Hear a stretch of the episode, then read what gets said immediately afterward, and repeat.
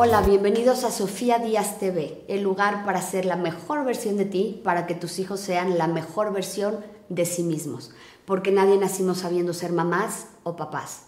El día de hoy seguimos con el apoyo a la campaña pro lactancia Darle pecho es tu derecho y yo te respeto. Y tengo el placer y el honor de tener con nosotros al médico pediatra Horacio Reyes quien cuenta con un posgrado en lactancia materna por WellStart y es presidente de APROLAM. Además es el coordinador de lactancia materna para la Confederación Nacional de Pediatría de México. Quiero decirles que es una eminencia en lactancia y es un privilegio tenerlo aquí. Horacio, bienvenido, muchas gracias por estar aquí con nosotros. Sabemos que la mejor manera de iniciar la lactancia materna es cuando nace el bebé eh, lo hemos platicado y así tratamos que fuera mi parto, que nace el bebé y luego, luego lo podamos tener sobre el pecho la, mamá y, y, platícanos qué sucede en ese momento. Esto es muy importante. Yo creo que hoy en día se considera que la atención de más del 90% de los recién nacidos debe llevar contacto con su mamá. Sabemos que el 100% o un 10% pueden hacer con algún problema, tenemos que hacer algo de maniobra. Pero el 90% de los niños deben de tener contacto con su mamá de inmediato. Entonces lo que hacemos es, el bebé nace, lo colocamos piel a piel con su mamá, ahí podemos secar al, secar al bebé y lo colocamos piel a piel. El bebé abre los ojos, ve a su mamá, la huele, la toca, está llorando. Y cuando tenemos la fortuna de tener al papá ahí, si el papá habla, deja de llorar. Dicen que es la primera voz que reconocerle a su papá. También dicen que la paternidad es el mayor acto de fe. Entonces, cuando el papá le habla y le deja llorar, ya se queda feliz. Ya, ya estar y lo colocamos. No necesito yo quitar al bebé para ningún procedimiento. O sea, si el bebé está en buenas condiciones, lo dejo ahí. Ahí el bebé hace intentos, eh, comienza ahí la, eh, la lactancia. Puede comenzar desde ese momento la lactancia materna. Yo no necesito quitarlo para hacer la evaluación de Apgar, la puedo hacer con mamá. Yo lo único que necesito es secarlo, si es necesario aspirar un poco de secreciones con una perilla y nada más. No necesito ponerle vitamina K, que se la debo aplicar después, o profilaxis oftálmica después. El peso y la talla se difiere, pero la norma internacional de reanimación neonatal hablan de contacto temprano piel a piel en todos los bebés que estén en condiciones de así tenerlo con su mamá. Ah, qué maravilla. Entonces no es necesario hacerlo, llevártelos y ya te lo traen envuelto, ya no lo puedes tener piel a piel. Eso es muy importante. No, muchas veces he visto, lo ponen envuelto piel a piel. Bueno, no piel, piel. Con trapos, ¿no? Entonces, no. Debe ser piel de la mamá con piel del bebé y cubrimos la parte de la espalda con alguna compresa, alguna Oye, ¿y la mamá tiene el derecho de pedir esto a su pediatra en el hospital, de decirle quiero que lo hagan y así quiero mi parto y así quiero que me... Sí, eso lo, lo, puede hacer y, y, estamos luchando a nivel nacional porque el hospital sea un hospital amigo del niño y la niña y el paso cuatro es el contacto temprano piel a piel, el hospital amigo. Yo sé que eso, eso me impulsó muchísimo, eh, Horacio, con el nacimiento de mi hija y gracias a ti pude tener eh, con toda la, la, pues, controversia con la que nació, la pude cargar porque insistió en el hospital, operación canguro, operación canguro. Así es que quiero que todas las mamás puedan, exijan, es su derecho, ustedes pueden pedir que limpien a su bebé encima de ustedes y se los dejen en el pecho y puedan empezar la lactancia materna desde ese primer contacto. Muy bien, pues eso es muy importante y también después el alojamiento conjunto, que no lo separen, que esté con su mamá en la habitación o en el cuarto donde está mamá y que ahí esté con él. Por ejemplo, la leche materna tiene, está descubierto en el año 2007 que tiene células madre.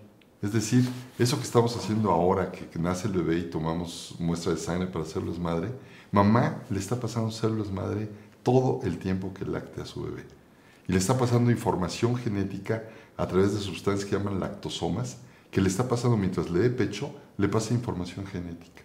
Pero quizás la, otra de las maravillas que tiene la leche materna es que si mamá de pronto tiene un cuadro de influenza o un cuadro de diarrea, forma defensas para ese virus de la influenza o para esa salmonela o el bicho que le ocasiona la diarrea y le va a pasar anticuerpos específicos a través de su leche.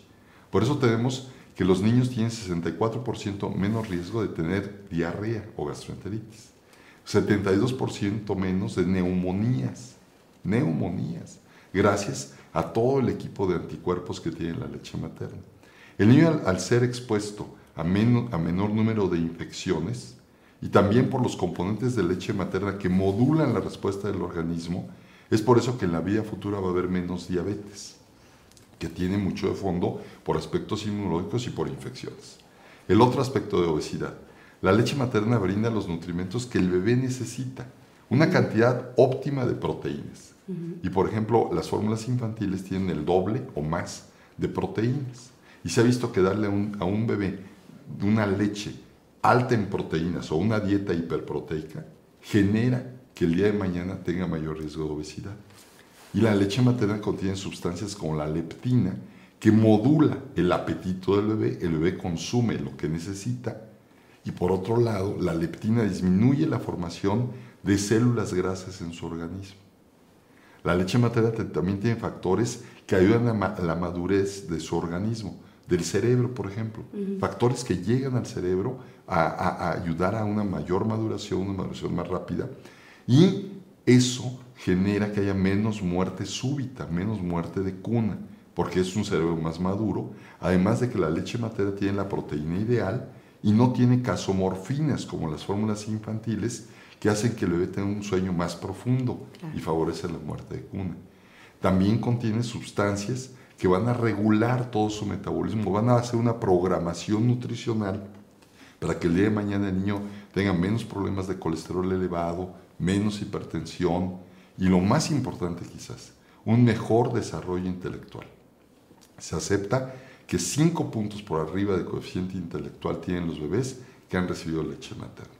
Y si a eso le sumamos todo el aspecto afectivo que tiene cuando el bebé está en contacto piel a piel con su mamá desde el momento del nacimiento y durante toda la lactancia, también influye en su, eh, no solamente en coeficiente, sino también en la cuestión de afecto, de tranquilidad de ese bebé eh, en el medio ambiente y en la familia, y va a tener repercusiones, todo esto en la vida futura del niño. Eh, al tener tranquilidad y paz el bebé por este contacto con la madre, obviamente eh, de alguna manera su, cuerpo, su, ser entero está enfocado en crecer, en desarrollarse y es por eso que, un niño amamantado, yo lo que he visto es que eh, pues aprenden como que todo más rápido, son como más, sin ser una competencia, porque cada ser humano es un individuo, pero un niño amamantado normalmente es mucho más rápido su, aprendizaje. Sí, se habla de que, por ejemplo, el lenguaje, por todo el trabajo que significa tomar pecho, que es mayor el trabajo que cuando toman fórmula, esto genera una madurez neuromuscular, por ejemplo, en la boca, y va a tener un mejor desarrollo de su lenguaje.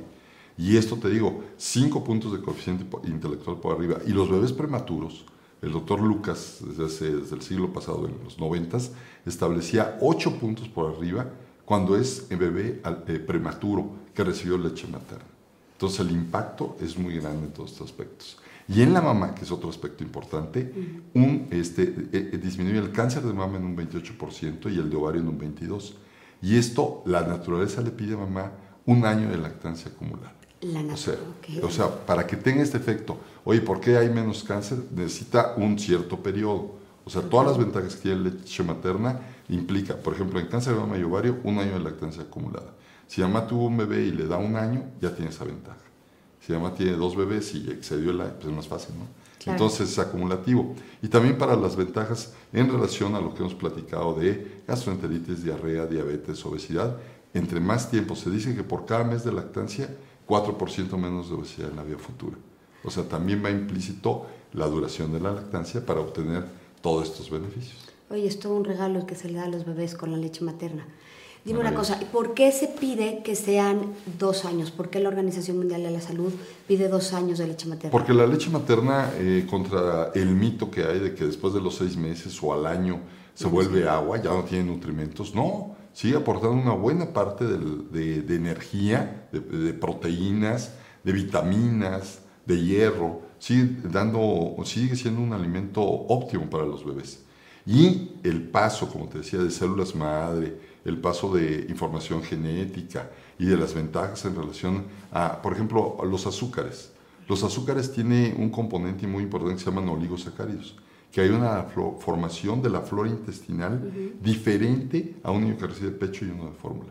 Y las vitaminas tienen que ver con, eh, las, eh, la flora intestinal tiene que ver con síntesis de vitaminas, con defensas en el tubo digestivo, con muchas cosas. Entonces, por eso la recomendación que dos años o más según la Organización Mundial de Salud, la UNICEF, eh, la Secretaría de Salud de México, la Academia Americana de Pediatría dice un año y si mamá y bebé quieren después de los dos años.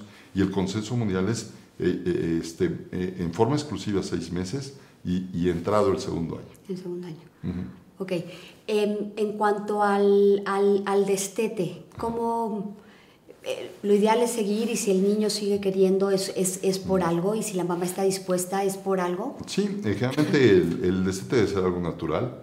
Es una decisión que puede tomar eh, la mamá o a veces los bebés. ¿eh? Hay niños que se llegan a destetar, los niños y ya no quieren más.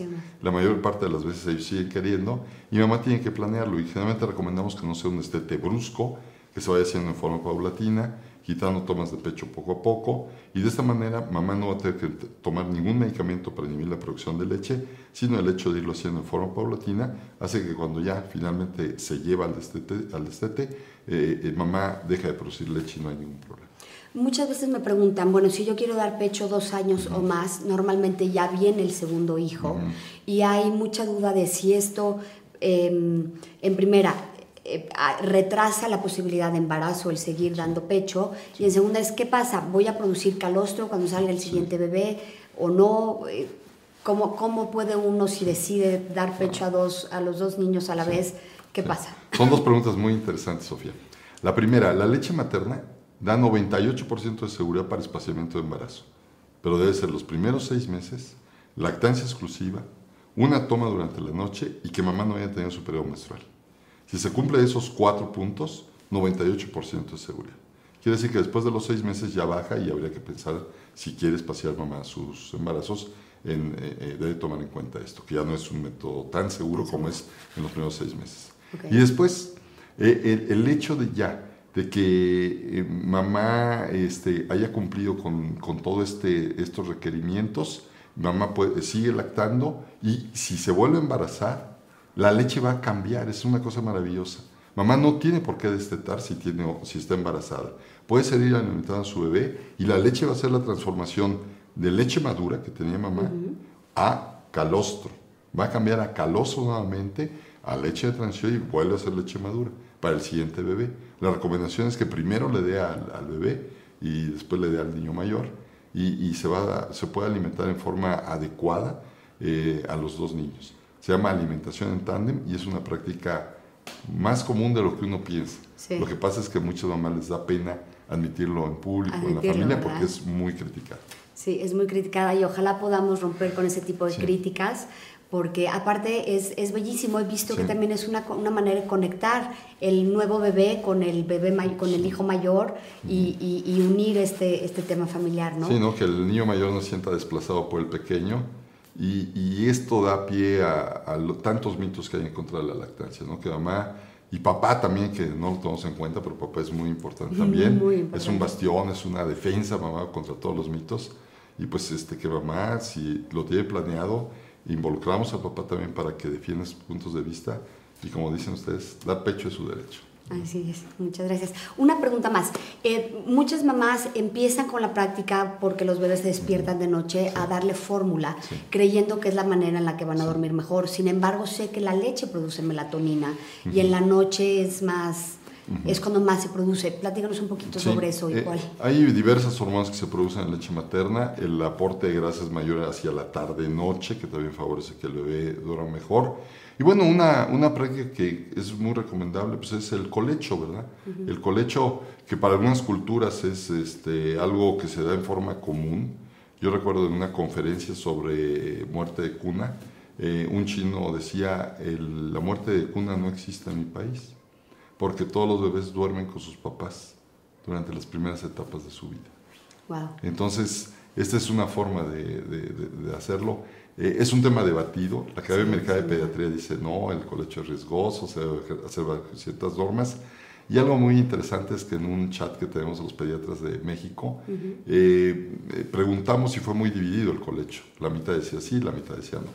Y cuando preguntamos, ya no como pediatra, como papá, ¿cuántos de ustedes hicieron colecho? Más del 90% habíamos hecho colecho. Entonces, Me incluyo. Entonces, realmente, ahí está yo, este, eh, realmente es una buena manera para las mamás que lactan, pues tener a su bebé y, mamá este, va a poder tenerlo ahí y, yo creo que no es una carga, ¿no? Mamá se siente contenta de tener ah, Totalmente, nos sentimos contentas y saber que ahí está y que estamos pudiéndolos proteger. Así es. Bueno, Horacio, te agradezco muchísimo que hayas estado aquí con nosotros hoy. Te agradezco que vamos a tener eh, la oportunidad de tener un webinar, una conferencia en vivo eh, con, con, Horacio a final de mes.